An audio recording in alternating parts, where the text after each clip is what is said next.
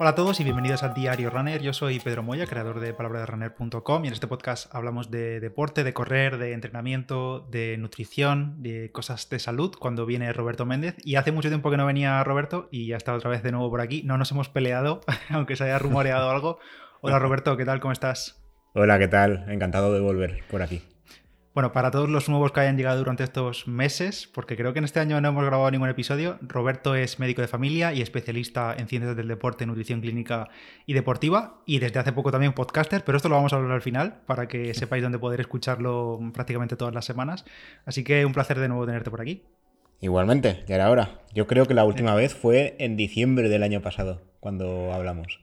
Sí, bueno, a saber cuándo escucha la gente esto, pero estamos grabándolo en marzo de 2021. Eh, así que, bueno, sí han pasado unos meses, pero bueno, todo bien. Y vamos con un tema que, bueno, es. En realidad es un concepto bastante conocido por la población, yo creo. Quizá no en detalle, pero seguro que alguien ha oído alguna vez hablar del ayuno intermitente, de los tipos que hay, de las distintas, digamos, horas, o bueno, sí, los tipos que hay, de, de, las diferencias de horas entre ventanas de ayuno y ventanas de comida. Entonces, en el episodio de hoy vamos a profundizar un poquito más, una especie de guía general por encima de qué es el ayuno, qué beneficios tiene, también contraindicaciones, los tipos que hay y, bueno, en, en, concreto, qué significa hacer ayuno intermitente. Entonces, empezamos por ahí, que es lo más sencillo. ¿Qué es esto, Roberto? A ver, el ayuno intermitente, que muchas veces está un poco mal entendido, realmente es, es, como un ayuno a medias, ¿no? Ayunar significa no comer. En este caso sería una forma de ayunar controlada. O sea, tú controlas las horas entre la última comida y la siguiente. En este caso, el ayuno normal, que de hecho mucha gente lo hace sin querer, son 12 horas. Tú a lo mejor cenas pronto y desayunas tarde y haces ayuno sin querer. Y eso es un tipo claro. de, de, ayuno intermitente realmente. Pero hay gente pues, que lo hace más, que no le apetece desayunar y está más tiempo. Y hace el de 16, que también es conocido, que esto lo hablaremos luego. Pero realmente es eso, es un tipo de ayuno controlado y tú controlas las horas que no comes y punto. Reduces la ventana de comida y, a, y aumentas la ventana de ayuno de no comer. Y bueno, normalmente la gente que no ha hecho ayuno nunca, o al menos de forma intencionada, es lo típico que te tiene que hacer un análisis y el, el, médico te dice, no, tienes que venir a ayunas. Y la gente se vuelve loco porque en plan, ¿cómo no voy a desayunar? Y ahora lo hacemos a propósito. Entonces, ¿por qué? ¿Por qué hay gente eh, que se anima a hacer ayuno intermitente? ¿Qué, qué ofrece esto? ¿Qué no, ¿Por qué? ¿Por qué? Pues, a ver, el beneficio principal que suele buscar la gente en el ayuno intermitente realmente es perder peso. O sea, perder grasa y perder uh -huh. peso realmente es lo que más llama del ayuno intermitente. Aunque luego veremos que esto no es magia, ¿no? Es simplemente un método más. También es verdad que el ayuno tiene bastantes beneficios. Uno de tantos que también se, especula mucho sobre este es el tema del metabolismo. Uno, de los mitos realmente es que ralentiza el metabolismo, o sea que ayunar te hace ir más lento en el tema metabólico cuando es todo contrario. Realmente es ilógico. Si pensamos un poco con la cabeza, en la era del paleolítico, cuando éramos cazadores, eh, los cazadores ayunaban. A lo mejor estaban horas e incluso días sin comer y luego comían un montón cuando comían lo que cazaban. Entonces no tiene sentido reducir el metabolismo cuando vas a cazar, ¿no? O sea, el cuerpo no es tonto y si no lo hacía el paleolítico, ahora tampoco. Y hay estudios sobre el tema ya sobre esto. De hecho, en el año 87, que yo ahí ni siquiera había nacido, ya hubo uno que, lo indicó, que no solo no ralentiza el metabolismo, sino que lo puede llegar a acelerar. Pero en este caso sí que se vio que si estás tres días enteros ayunando, o sea, sin comer nada en tres días, ahí sí que puede haber un, una mínima ralentización. Pero esto no es lo habitual. De hecho, lo máximo que suele hacer la gente son 24 horas. ¿Vale? Uh -huh. Luego, Oye, y has comentado, dime. perdón, sí. has comentado lo de que una de las razones es para perder peso, pero en realidad, ¿por qué? Porque en, porque en teoría tú tienes una ventana de comidas y no tienes por qué comer menos que haciendo cinco comidas típicas, ¿no? Ahí está un poco la trampa, o sea, realmente cuando la gente lo hace bien, tú haces, o sea, tú haces tu dieta habitual y en el ayuno intermitente lo que haces es como saltarte comidas entre comillas. Por ejemplo, una, lo más típico es no desayunar y directamente comer. Entonces, tú como que esa comida te la saltas y luego comes normal hay un, mito que dice que cuando ayunas, la primera comida que haces suele ser más copiosa que si no hubieses ayunado. Pero se han visto en muchos estudios que esto no es así, que tú puedes comer normal, a lo mejor comer un poquito más, pero nunca llegas a comer tanto como para compensar la comida que te has saltado. Entonces, claro, tú pierdes peso realmente porque no comes, porque comes menos. Claro, porque cuando te sacias con esa primera comida, no es que te estés metiendo dos comidas juntas, Claro, no, no. De hecho, el cuerpo no, no te lo pide. Cuando haces ayuno claro. intermitente bien, no te pide el cuerpo eh, compensar. Claro. Vale. Luego estaría el, tema de, la insulina y de la resistencia a la insulina. otro mito bastante extendido es que hacer ayuno intermitente hace que seas resistente a la insulina y que esto al, cabo del tiempo puede hacer un aumento de riesgo de diabetes. Pero es justo al revés. De hecho, el ayuno intermitente ha demostrado que mejora la sensibilidad a la insulina, mejora la tolerancia a la, glucosa, que es el azúcar en sangre, y ah, lo que hace es disminuir el riesgo de, de diabetes y no al revés. Luego ya como, beneficios, así un poco general, para no, aburrirte mucho, está el tema de, nada, perder peso, perder grasa, esos son los más típicos, que es lo que hemos comentado. Luego está el tema de reducir la inflamación. Aquí lo que se han hecho son varios estudios comparando el ayuno intermitente con eh, dietas bajas en calorías o con dietas normales y se ha visto que los parámetros inflamatorios en sangre se reducían y, mejoraban al final. Y luego también está el tema de la autofagia, que esto es una cosa que se ha como se, le ha hecho demasiada publicidad en esto ya en opinión personal, ¿no? La autofagia realmente es un, un mecanismo natural. O sea, nosotros hacemos autofagia siempre es un mecanismo donde el cuerpo lo que hace es, como reciclar y como eliminar residuos celulares que no hacen falta, que ya están viejos y hay que reponerlos. Esto continuamente lo estamos haciendo. Pero el ayuno ha demostrado que potencia este, esta autofagia. Pero realmente hay otros procesos que también lo hacen. Hacer deporte provoca autofagia, o sea, potencia la autofagia que ya de normal hacemos, y hacer dietas bajas en calorías también potencia la autofagia. Ahora lo que están apareciendo son estudios que dicen que el ayuno no es superior a estos dos, o sea, que tanto el ayuno como el deporte, como las dietas bajas en calorías, potenciarían autofagia más o menos igual. Pero o sea, se, ha, se ha visto lo, el ayuno como si fuera la magia de la autofagia, pero no, no es para tanto, en verdad. Antes se creía que sí, ¿eh? se creía que el ayuno era como lo más de lo más, pero no, más o menos actúa más o menos igual. ¿eh? Quizá, quizá por la combinación de ayuno más deporte, más mm, cuidar la alimentación durante el ayuno. Claro, ahí es, es, otro asunto. Normalmente la gente que hace ayuno intermitente, normalmente, ahora haremos un caso especial sobre el tema, eh, suele ser gente que normal ya hace una dieta normal, hace una dieta equilibrada y buena. Y aparte, pues hace ayuno de vez en cuando, pues por esto, para mejorar un poquito el metabolismo, para acostumbrarse, para ir haciendo un estrés controlado que se llama. Pero luego hay gente que lo que hace es hacer ayuno para compensar. Yo cojo, me meto una pizza de 3.000 calorías la noche anterior y ya no desayuno para compensar la pizza que me comí el día anterior. Y esto no funciona así. O sea, para eso no hagas ayuno porque realmente no te va a beneficiar, ni te va a dar beneficios de los que comentamos, ni vas a perder peso tampoco porque ya has compensado antes de hacer el ayuno. No tiene sentido. Claro, porque aquí cuando hablamos de los beneficios del ayuno intermitente hablamos con un ayuno más o menos continuado o al menos durante varios días o semanas o lo que sea, pero un día a la semana hacer ayuno porque sí, no creo que aporte muchísimo, ¿no? A ver, puede ayudar, es mejor que nada, ¿no? Como, como, todo en la vida. Lo que no puedes hacer es ayuno dentro de una dieta que de por sí la base es mala. ¿Vale? O sea, si tú te pasas la, semana comiendo comida rápida y haces ayuno intermitente uno o dos días a la semana pensando que ya eres sano, pues no tiene ningún tipo de sentido, ¿no? Es intentar compensar, como digo yo, pero intentar compensar mal porque el resto de la semana no la estás haciendo como toca. Oye, el ayuno intermitente como tal no es una dieta, ¿no? No, realmente sería lo que llamaríamos un arma más, una colaboración más dentro de un estilo de vida saludable. O sea, no se puede decir que es un plan dietético como la dieta vegetariana o la dieta cetogénica. Simplemente es algo más que metes dentro de la dieta que estés haciendo en ese momento. Que realmente llamarlos dieta tampoco es lo correcto. Lo ideal, yo suelo llamarlos planes alimentarios, porque hacer dieta la gente lo ve como reducir calorías y perder peso tal. No, o sea, hacer dieta es una forma de comer. Sí, llevándolo a la como al pensamiento del deportista que tiene un plan de entrenamiento estructurado, al final esto es como una programación o una planificación de las comidas, de la alimentación. Sí, aquí lo, que digo es, eso, es controlar cuando dejas de comer y cuándo vuelves a comer. O sea, controlar mm. las horas, tanto el, el abanico de cuándo comes como el abanico de cuándo no. Eso es el ayuno intermitente, al fin y al cabo. Ya, ah, en alguna, yo nunca he practicado el ayuno intermitente, o al menos no conscientemente, porque sabes lo que tú has comentado al principio, que en algún día te levantas que no tienes ganas de desayunar, o, o por lo que sea, por ajetrez del día no puedes, pues te la saltas y no pasa nada, ¿no? O comidas o lo que sea. Pero sí que he oído en alguna ocasión de gente que practica el ayuno prácticamente continuado, siempre en su día a día, que también es un poco una liberación mental de, eh, bueno, hay gente que la comida come porque tiene que comer, que no disfruta, digamos, de, la preparación y tiene el tiempo o tiene muchas cosas que hacer y como que sabes que te liberas un espacio, un espacio de ese día, eh, liberas la mente en cuanto a comidas, porque sabes que no necesitas, o no necesitas, no, que no tienes que comer ahí porque ya te tocará más adelante.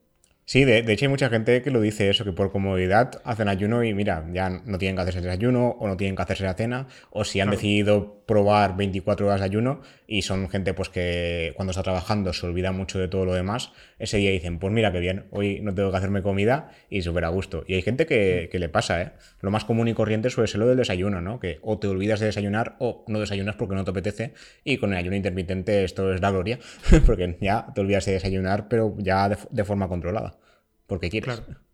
claro. Y en cuanto a la relación con el deporte, ¿hay alguna relación que, indique que puede bajar el rendimiento en deportistas con, que practican el ayuno intermitente o deberían adaptarse de alguna forma o cómo?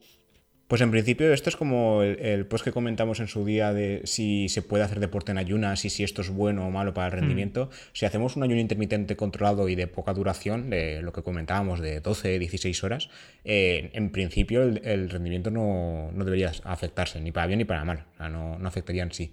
Pero si hacemos un ayuno más largo, en plan 24 horas, y luego te pones a hacerte una carrera, ya sea de un 5K o un 10K, seguramente se notará. O sea, notarás que te falta porque ahí el glucógeno habrá disminuido y no tendrás las reservas energéticas que te hacen falta. Otra historia, esto ya sería en deportes de cardio, ¿no? Pero en deportes de fuerza, por ejemplo, el ayuno intermitente sí que ha demostrado que sí que ayuda a reducir la grasa corporal, pero no, no empeora el rendimiento de fuerza como tal. Pero de nuevo, eso, en ayunos cortos. Ya te digo, si haces 24 o 48 horas de ayuno y te vas a hacer cualquier deporte, al tener las reservas de glucógeno por el suelo, el rendimiento se va a ver afectado sí o sí, en mayor o menor medida. Si la gente está entrenada, o sea, si tú haces ayuno intermitente de forma habitual, más o menos, y te puedes entrenar, seguramente lo llevarás mejor que alguien que no está entrenado. ¿Y cómo se lleva con, deportes donde importa más, donde se preocupa más por la ganancia de músculo? Tipo, pues la gente que hace culturismo o cosas así. Em, el ayuno al igual que te ayuda a perder grasa, también provoca la pérdida de músculo por estar tantas horas sin comer. Bueno, tantas horas, que luego lo recuperas. Comes lo que tienes que comer en el día, porque al final es cuadrar. No, en principio no. De, hecho, en cuanto a la masa muscular, que esto también lo, veremos en el artículo que tenemos sobre este tema, el ayuno intermitente ha demostrado reducir la pérdida de músculo. O sea, conserva mucho la masa muscular y a la vez aumenta la pérdida de grasa. Esto también, también mm. está estudiado en varios estudios. Vale, y entonces pasamos ahora a los tipos. Tipos de ayunos, o bueno, no sé si se llaman tipos o se llaman ventanas de ayuno, no sé cómo, si se denominan de alguna forma, pero has comentado que el de, bueno, si el día tiene 24 horas, pues el típico de 12, 12 sería, digamos, el mínimo, porque más o menos es las horas que pasas durmiendo, o casi, y unas horas más, en principio, desde que cenas hasta que te despiertas. Sí, de, hecho, me estoy dando cuenta que últimamente, desde que nos pusieron el tema este de los toques de queda por el coronavirus y tal, yo estoy haciendo este sin darme cuenta a veces. De siempre no, porque cuando vas a trabajar, si te vas pronto, pues evidentemente desayunas antes. Pero un fin de semana normal, yo por ejemplo, últimamente estoy haciendo mucho el horario, digamos, inglés, pero no es del todo inglés, que es cenar antes de las 8. Si te pones a cenar antes de las 8 o a las 8 y desayunas a las 8 del día siguiente o un poquito más tarde, has cumplido las 12 horas y Prácticamente, no te has dado cuenta. claro. claro. Es cenar pronto y desayunar a una hora normal. De hecho, las 8 de la mañana me parece una hora bastante normal, a menos que eso, que tengas que ir a trabajar o ir a clase o lo que sea. El otro. para, un, vividor es madrugar demasiado. Para alguien que no trabaja fuera de casa está bien. Y para alguien que trabaja fuera de casa es demasiado tarde ya. Correcto, sí. Sí, porque yo, por ejemplo, me levanto normalmente a seis y media, siete y no me da tiempo. A las 8 ni, ni, de broma.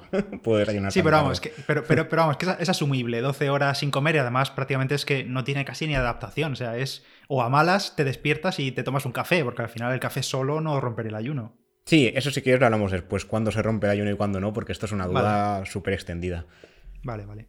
Sí, Entonces, el siguiente, después de, si ya tienes controlado que eres un máquina, estando 12 horas sin comer y puedes aguantar, el siguiente ya sería 16, imagino. 16-8, que se suele llamar. Sí, este también es bastante típico. El 12-12 realmente la gente, mucha gente que practica el ayuno intermitente no lo tiene ni en cuenta porque es tan fácil y se hace de forma tan... Yo no lo consideraría un reto, o sea, eso es fácil. Es súper fácil, ya te digo. El 16.8 ya es un poquito más reto. Este sí que es el que he hecho yo. Yo el máximo que he hecho ha sido 16.8. Puede que 17 alguna vez, pero más mi cuerpo ya nada más de sí. Este es estar 16 horas sin comer de las 24 y la ventana de comida son 8 horas. Lo que hacía yo en su día era o bien cenar sobre las 8, 9, máximo, máximo 10 de la noche y al día siguiente ya esperarme hasta la hora de la comida. Normalmente yo como sobre las 2 de la tarde, entonces lo más típico que hacía era cenar sobre 9 y media, 10 y luego cuentas, son 16 horas hasta las 2 del día siguiente. Hay veces que se aguanta bastante bien y otras que no, ¿eh? que a las 12 ya tienes hambre y dices, ¿por qué estoy haciendo esto? Supongo que también es costa. Yo no, yo no lo he practicado nunca, pero te pregunto a ti que sí lo has hecho. Supongo que también costará más al principio, porque claro, tienes el cuerpo habituado a, eso, a que llega la una y estás preparando la comida, y o estás comiendo ya, o has desayunado a las 8 o a las 9, y en cuanto el primer día al cuerpo le dices, oye, que aquí hoy no vas a desayunar. Entonces dice, ¿qué pasa aquí? Y empieza ahí el gusanillo. Es, cogerlo un poco de costumbre. esto yo normalmente lo que hacía cuando lo hacía era una, máximo dos veces por semana y habitualmente cuando era una era en fin de semana, porque es cuando tenía más tiempo de... pues estaba ocupado en otras cosas. Pero un día se me ocurrió hacerlo un día habitual de trabajo y en la consulta a las 10 de la mañana mi estómago estaba ahí haciendo ruido con los pacientes delante y digo, ¿por qué estás haciendo esto? Y me notaba así como, como mareado, ¿eh? Digo, pero ¿qué me pasa si esto lo he hecho ya lo he hecho muchas veces? Pero estaba en consulta y claro, ahí es otro, estás estresado, estás trabajando, tal, y ahí lo de comer es diferente. Si estás en casa ocupado haciendo pues cualquier cosa, como que no te das tanto cuenta, pero trabajando mm. y eso yo por lo menos no, lo llevé bien y ese día al final acabé desistiendo. Claro, igual que aquellos que tengan un trabajo a lo mejor súper físico desde las 7 de la mañana, eh, pues a media mañana están que se comen un ladrillo, literal. Sí, yo en, los trabajos, por ejemplo, de, rendimiento, por llamarlos de alguna forma, si no lo practicas mucho, con cuidado, porque ahí sí que puedes tener un problema y, de hecho que te dé un bajón de azúcar puede pasar cuando estás poco adaptado. Eso sería más raro si estás adaptado, pero con poca adaptación sí que puede pasar. Y luego, si se va un paso más allá, ya hablaríamos de 24 horas, ¿hay alguno intermedio? No, normalmente ya el, siguiente ya son 24 horas completas, que es el conocido como Eat Stop Eat, que es eso, hacer 24 horas completas. Normalmente lo que suele hacer la gente cuando practica este tipo de ayuno, lo hacen máximo, máximo dos veces a la semana, pero lo habitual es una, y suelen hacer cenar, cenan a lo que comentábamos de las 8 a las 9 de la noche, y hasta el día siguiente ya no comen nada, hasta el día siguiente a la, a la noche. Digamos que sería como una comida al día. Sí, sí, sí.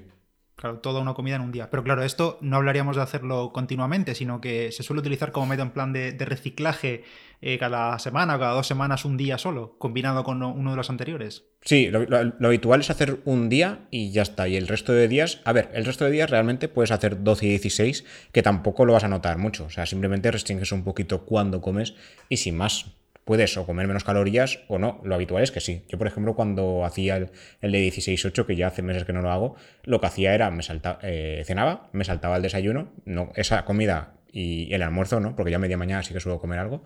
Esas dos comidas fuera y luego comía normal, pero totalmente normal, ¿eh? No compensaba ni comía más a la hora de comer ni a la mm. hora de cenar. Entonces realmente el 16-8 tampoco cuesta tanto. Si te adaptas bien, y a mí no me costó tampoco mucho, ¿eh? yo para estas cosas soy complicado, ¿eh? Pero no me costó prácticamente nada adaptarme. El de 24 ya tiene que ser, bueno, 24 y 48 horas, que sé que hay gente que practica de vez en cuando un fin de semana completo y tal, eso debe ser durísimo a nivel, eso, psicológico, porque claro, es que yo no me lo quiero ni imaginar. Eso es otro nivel. Yo, vamos, ni me lo he planteado. Yo sí que sé, por ejemplo, que, Marcos, fin de revolucionario, sí, que decía que hizo 72 horas mm, por, por motivado, porque eso es ser motivado, pero no lo ha vuelto a repetir. O sea, lo ha hecho una vez y ya está. Yo no sé hasta qué punto vale la pena. Morirte no te vas a morir porque el cuerpo tiene reservas y demás, pero. Pero psicológicamente, a ver, vas a ahorrar en comida, pero psicológicamente es un golpe, ¿eh? Sí, sí, me imagino, me imagino. Mm. Vale, pues, y luego, ¿hay alguna parte, alguno más, algún tipo más de ayuno, más allá de las horas, alguna estrategia así de plan que se siga con las comidas, más allá de, pues eso, 12, 12, 12 o 16, 8? Pues hay uno que es que este es bastante popular, sobre todo en, el Reino Unido, por ejemplo, en los países de habla anglosajones en sí, que es el ayuno 5-2, que esto no llega a ser un ayuno como tal, sino lo que se hace es, hay dos días a la semana de los siete que se come menos, menos es que esos días comes entre 500 y 600 calorías, comes mucho menos, no llegas a ayunar las 24 horas, pero esas 24 horas comes muy poco. Y eso lo haces dos días alternos a la semana. O sea, no lo haces dos días seguidos, sino que, por ejemplo, a lo mejor coges un martes y un jueves, o un martes y un viernes, y esos dos días puntuales comes 500, 600 calorías ese día y el resto de días comes normal. En principio, se da por hecho que comer normal es comer una dieta equilibrada. O sea, no puedes hacer esto mm. y comer basura el resto de la semana. Claro. Pero que esto se hace bastante, ¿eh? Yo no sé si aguantaría, porque claro, es que comer, o sea, cuando ya comes, si te puedes a comer 500 calorías, 500 calorías en verdad, si lo piensas. Claro, es, que no son, 500, ¿eh? no son 500 menos, sino son 500 en total. En todo el día, sí, sí, es que es muy, poquito, ¿eh? Mm. Claro. Sí, sí. Aquí yo creo que somos más de hacerlo al contrario. O sea, 5-2, pero de 2 pasarte como a 8.000 calorías el fin de semana, viernes y sábados, y luego el día el resto normales. Y el yo domingo creo que sí. hay uno para recuperar, para intentar cuadrar la semana. Así es, así es. Yo creo que aquí somos más de eso.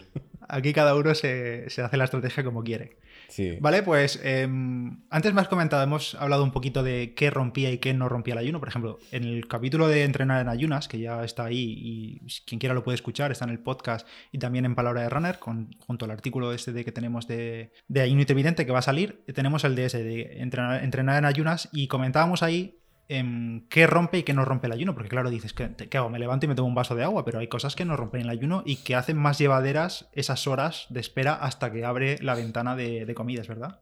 Claro, sí, una cosa, de hecho creo que esto lo comentamos en el grupo porque alguien lo preguntó y yo le dije, es que hay estudios que dicen que 50 calorías o 100 calorías no rompería el ayuno, pero hace poco, bueno, ya eh, en el grupo lo he ido hablando que he empezado de nuevo un máster con el ICNS y hablamos justamente del tema del ayuno intermitente y la pérdida de grasa.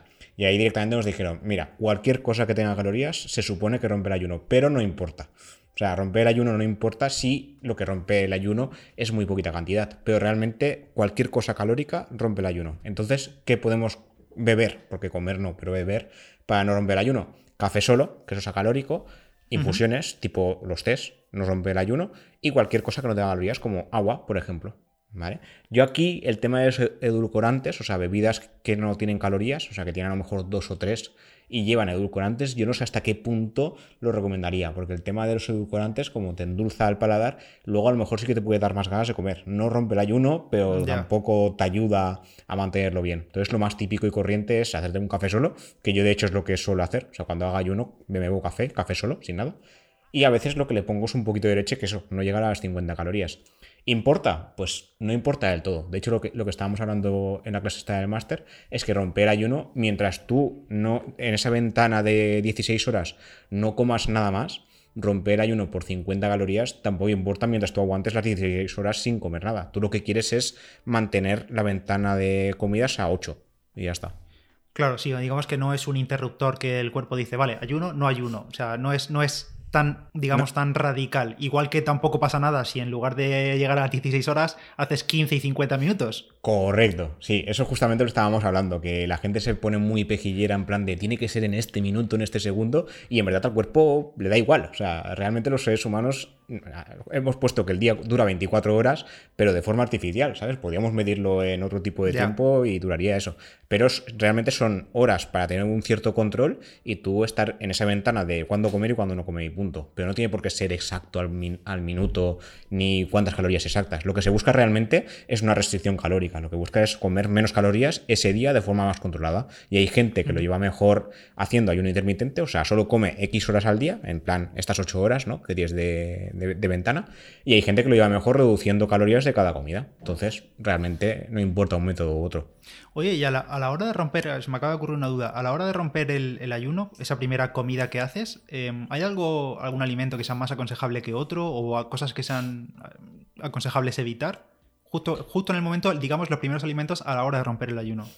En principio no, es lo que te digo. Normalmente la gente lo que hace es cenar y luego ya comer al día siguiente y comer está natural. Yo comía normal, o sea, hacía la comida que iba a hacer de, de por sí, aunque no hubiese hecho ayuno. Entonces no habría nada en sí que sea más o menos recomendable. Vale, vale, vale. Mm. Y vale, todo esto es maravilloso, hace perder peso, pierde grasa, eh, mantienes o ganas músculo, todo es maravilloso, pero ¿hay alguna contraindicación? Pues mira, para empezar, realmente hace poco, que esto también lo hemos incluido en el artículo, que de broma te decía, he tardado mucho en hacerte el artículo porque han salido cosas nuevas y quería incluirlas, pues ha habido una revisión de la revista Cochrane que eh, se centra en hacer análisis estadísticos en plan con, bueno, metaanálisis en sí de varios estudios y han comparado el ayuno intermitente con no hacer nada, o sea, con ningún tipo de dieta o ningún tipo de restricción como esta, o con la restricción calórica, que es las típicas dietas bajas en calorías en comparación a una dieta normal. Y han demostrado varias cosas. Una, que el ayuno no previene enfermedades cardiovasculares, que había estudios que sí que decían que lo hacía, pero no parece que no. Que el ayuno no es mejor que la restricción calórica, o sea, hacer una dieta baja en calorías es más o menos igual que el ayuno para perder grasa, para mejorar parámetros metabólicos, para todo. ¿Vale? Que no parece que haya un efecto significativo en la pérdida de peso, que esto yo tengo mis dudas porque ahí faltan cosillas, que no controla mejor el tema del azúcar en sangre, que hemos dicho que sí, o sea, hay estudios que sí que corroboran que hay una mejor sensibilidad, ¿no? Y dicen que no hay suficientes estudios para recomendar el ayuno en determinadas personas, que es lo que hablaremos ahora. Una, que yo esto sí que es verdad, esto yo nunca lo recomiendo. El ayuno yo no lo recomendaría ni durante el embarazo, ni durante la lactancia, ni en niños, porque son periodos de la vida que ahí no, no podemos ir haciendo experimentos extraños. ¿Vale? Entonces, claro, ahí hace falta una cierta necesidad energética y restringir calorías a posta para bajar grasa o bajar de peso, pues no es el momento. Más adelante, pues sí, pero ahí no. Y en diabetes sí que hay estudios hechos en diabetes tipo 2, o sea, la diabetes tipo 1 es aquella donde hace falta insulina artificial de por vida desde porque naces con diabetes tipo 1. La diabetes tipo 2 es aquella que creamos nosotros al comer mal durante toda la vida. Esto es de forma muy resumida, ¿eh? que no, es tan fácil. Pero es la, diabetes tipo 2 que, que se ha creado por, porque comemos mal en general. Ahí el problema es que usamos fármacos que provocan bajadas de azúcar o hipoglucemias y el ayuno intermitente también puede hacerlo si no estás adaptado. Entonces yo no recomendaría el ayuno en diabetes tipo 2 con fármacos de por medio, porque ahí podemos tener más de un susto con el tema de las bajadas de azúcar. Y luego también pacientes que sufren cáncer o en pacientes ancianos que ya de por sí tienen cierto nivel de desnutrición o en pacientes que sufren alguna enfermedad renal, tampoco estaría recomendado hacer ayuno intermitente porque también puede haber problemas. Mm, vale. Pues yo creo que ha quedado todo bastante claro, súper interesante esto. Mm, no digo que alguna vez no me vaya a animar a hacerlo, porque la verdad que me atrae bastante. Y sobre todo, no sé, no. A ver, diciéndolo así de boquilla no lo veo tan complicado, sobre todo los. El de 12-12 sí, porque probablemente lo hago casi a diario y no me entero, porque yo también soy de los que cena bastante temprano. Sí. Pero el de 16-8 quizá me anime a hacerlo, no sé, por probar, no sé. Sí, a ver, ya te digo, yo creo que esto ha cobrado popularidad porque es relativamente fácil hacerlo. Lo que tienes que hacer es no comer durante un periodo de horas. Y lo que dice la revisión Cochrane de que no es superior a la restricción calórica, esto hay que cogerlo con pinzas, porque los estudios son estudios. Entonces, no coges a personas que están mejor adaptadas a ayuno y personas que están mejor adaptadas a la restricción. Coges un, el mogollón, ¿no? Y ves cómo actúa. Entonces, claro, ves que no es superior, pero ¿quiere decir que no se tiene que hacer? No. O sea, ha demostrado ser seguro y ahora lo que se está estudiando y lo que se quiere estudiar en el futuro es para qué gente es mejor hacer una dieta baja en calorías, ya sea baja en hidratos o baja en grasas, y para quién es mejor hacer ayuno. Pero no quiere decir que sea mejor uno que otro, sino que habrá gente que se adaptará mejor y sí que perderá peso y perderá grasa con el ayuno. Pero no quiere decir que sea malo. Es que hay un montón de nutricionistas últimamente que yo me llevo las manos a la cabeza, que, que como que hablan continuamente mal del ayuno como si no sirviese para nada. Y yo creo que no es tan así. Hay que ser más individual y habrá gente que irá bien y habrá gente que no. Y sin más, como todas las dietas que hay, ni nadie está bien adaptado a la dieta baja en grasas, ni a la dieta baja en hidratos, ni a la dieta vegetariana. O sea, todo el mundo no somos igual. Entonces hay que descubrir a quién le va mejor y a quién no. A mí, por ejemplo, en su día me fue bien. Y habrá gente a la que no le va bien. Ni perderán peso, ni se adaptarán, ni nada o que no sea capaz simplemente, que, que, no sea capaz psicológicamente de estar tantas horas sin comer, que al final no hay que reducirlo todo a cómo nos sienta, cómo no nos sienta, que hay gente que, es feliz comiendo a todas horas, o cinco, o seis, o siete comidas. Claro, sí, eso de, las horas de las comidas también es algo que eso nos estaría para un capítulo entero. Pero que la gente es muy cuadriculada, es en plan, este estudio dice esto. Los estudios están controlados, son ambientes de laboratorio y no son en la vida cotidiana. Entonces, tenemos que tener claro que cada persona se adapta de una manera y que los estudios nos sirven para ir avanzando, pero que no es la Biblia que hay que llevar a rajatabla. Simplemente pues, nos va dando pinceladas de lo que pueden hacerse y sobre todo lo que es seguro. Y en este caso sí que se ha demostrado que el ayuno es seguro, pero que no todo el mundo se adapta igual y que no a todo el mundo le sentará igual de bien. Entonces ahí hay que ser menos cuadriculado, eso ya en mi, opinión personal. No hay que ir tan al, al, hilo de horas, de esto ha demostrado en no sé qué estudio, no. O sea, los estudios dicen unas cosas, pero tú ya a lo mejor te va bien o no te va bien. No quiere decir que te tenga que ir bien sí o sí porque este estudio lo dice. Claro.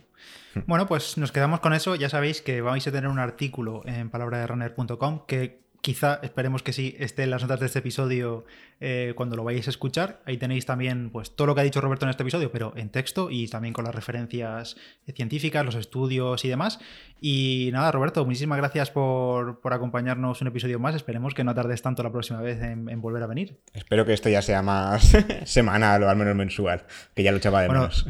Roberto, que sepáis, no ha venido aquí, pero es que sí que ha estado grabando podcast, porque como ya os dijimos hace unas semanas, os dije, creo que fue por Navidad.